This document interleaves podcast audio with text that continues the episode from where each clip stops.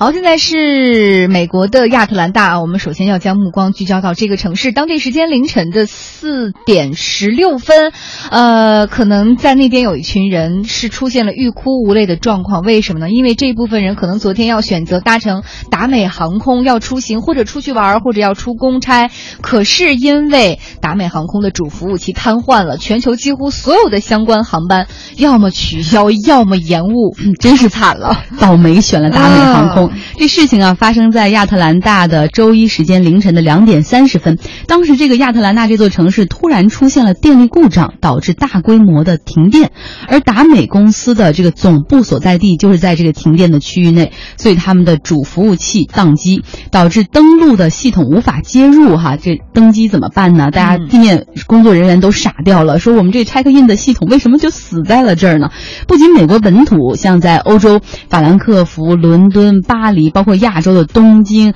北京、上海，然后包括意大利的罗马，只要你乘坐的是达美航空，你就要等。甚至连有一些是跟达美航空是合作伙伴、共享航班的这些航班，哪怕有些人拿的是维珍的航班，然后在维珍的柜台换了，结果一看是因为是达美的航空公司的航班来直飞，你也是受到影响的。对。然后我们看到，现在很多个城市的这种候机大厅当中，哈，达美航空的柜台前面排起了大长队，就实在是没办法了。旅客站着太累了，都席地坐下了，甚至有的躺着都睡着了。是，嗯，没办法。对，那我们看到这种飞机大面积的被延误和取消呢，这种混乱的场面大约是持续了六个小时。接下来我们听一下达美的客服是怎么来跟我们介绍的。呃，因为昨天是因为我们的系统有问题，然后所以才没办法，就是用我们这些网，然后就没办法让他们登机这些。可是我们已经恢复了，可能只是昨天而已，都已经帮我们的顾客安排好了。你们在下一个飞机如果有位的话，然后就是直接让你们上那个飞机，他们会发两百美金给那些乘客赔偿，然后也有提供住宿这些餐饮啊，什么都。都有就是提供。赔两百美金，然后也可以改退签，然后同时也给这个，如果你在机场会给你个 voucher，你可以在机场用来吃饭哈。达美航空也是透露，主机随后恢复运转，但是在全球，大家听一听这个数字，有七百四十架航班被取消，有超过两千架航班延误啊，这是很惊讶的数字。对，那其实如果大家对达美了解的话，就会发现它其实是这个全球第三大的航空公司，照理说实力非常强劲哈，每年搭乘这。这家航空公司出行的人数能够达到一点八亿人次，总部呢是位于亚特兰大，全球的雇员超过八万名，实力如此雄厚，为什么还会出现这么大规模的延误和取消，而且是不可避免的问题呢？我们接下来要来连线一下民航资源网的专栏作家韩涛，听听他是怎么来给我们解释的。嗯，韩涛你好，来给我们介绍一下哈，这城市断电其实是不可避免的，偶尔会发生的事件，那为什么会导致达美的主服务器全部瘫痪掉？达美航空没有备用的电源吗？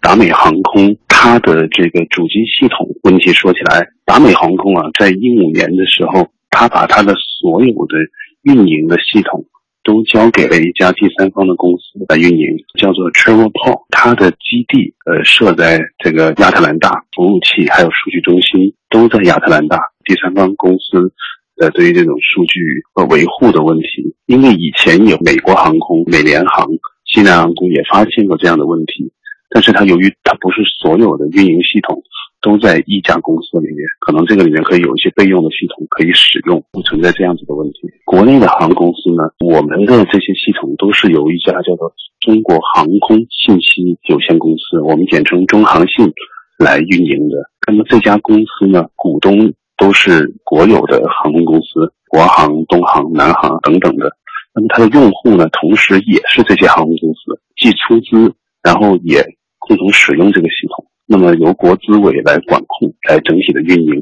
包括中国民航所有的飞行管理系统、票务系统、离港值机系统，还有财务结算系统。它会在不同的城市都有它自己的一一套数据中心。它在南方的基地可能跟南航。会有一个很大的一个合作，在每一个大的航空公司的基地都会有它的备用的数据中心，而且它这些数据都是经过不断的备份的，而且是实时的进行备份。嗯，这样说来，让我们就放心了哈，至少在国内不会发生像达美航空这样的事件。那另外，我们还想了解一下哈，让我们的理解，比如说在伦敦的希斯罗机场，达美的柜台，我感觉它可以直接的直接提供这种服务啊，不一定非要连到亚特兰大的主服务器那边才能提供服务。比如说你在希斯罗，你对接的是希斯罗的空管，那飞机就在你的眼前，你完全知道上面有多少个座，给大家来手动弄个登机牌就可以了。为什么服务还会受到影响呢？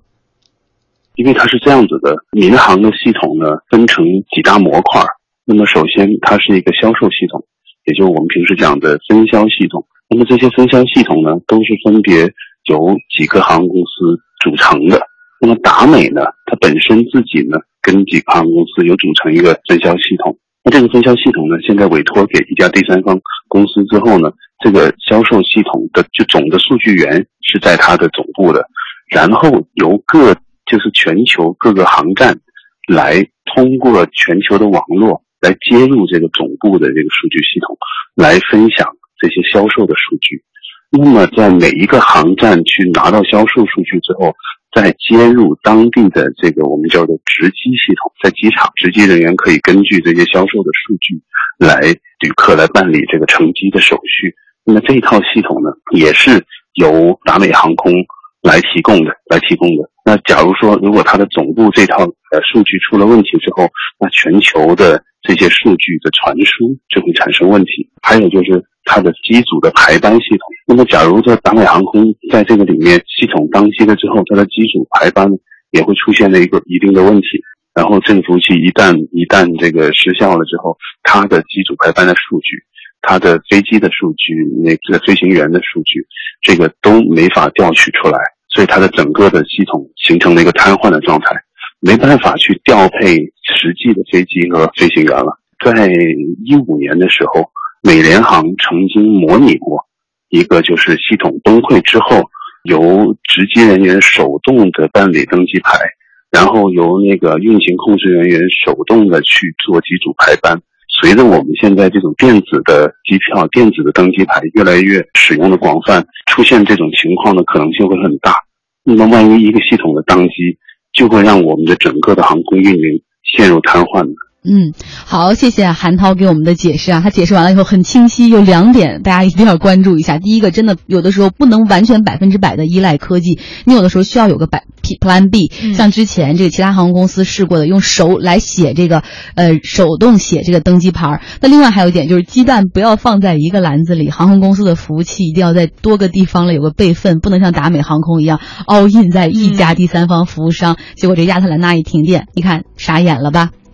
另外呢，我们再来看一下哈，这网友们真的有做达美航空被滞留的。CDC 他说了，这达美航空昨天取消，好了，我回酒店睡了一晚，今天结果是延误，我太悲催了。那米寇呢，他发了一张在洛杉矶机场的照片，我们看到了达美柜台前是睡了一地，有些人是这个还就是那种呃侧卧，然后平躺的各种姿势都有，因为大家真的是困极了。那另外呢，Henry 他说了，他说其实达美航空虽然说恢复了，但是今天到现在二十分钟之前还是延误的状态。他说他的这个航班机今天是延误了五个小时，之后又告诉他他和他妻子的航班被取消了。他真的不知道今天到底能不能飞呀？嗯，嗯，我们也希望这个问题尽快解决哈，毕竟那么多人的行程都在这个上面受到了影响。